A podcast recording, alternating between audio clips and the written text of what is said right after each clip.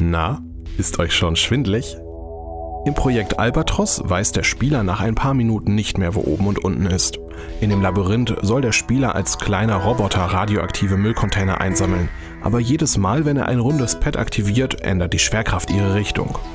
Programmiert hat dieses vertrackte Labyrinthspiel eine Studentengruppe vom DigiPen Institute, das immer wieder mit wirklich coolen Ideen bei uns zu Gast ist.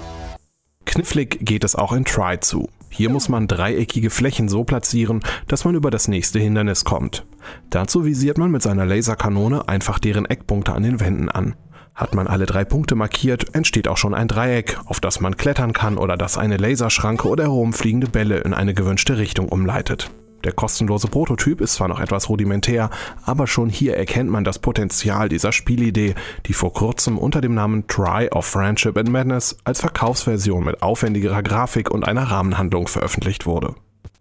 In Super Clue Land durchlebt man schließlich die verschiedenen Evolutionsstufen eines Retro Jump'n'Runs. Anfangs kann der Spieler nur kriechen, doch bald wachsen ihm Beine und er kann über Hindernisse springen und größere Gegner erledigen. Die Entwickler vom Team Clue konnten für ihren weiterhin kostenlos erhältlichen Prototyp auf Kickstarter immerhin 66.000 Dollar einsammeln, für die sie die ausgewachsene Version Retro Game Crunch fertigstellten.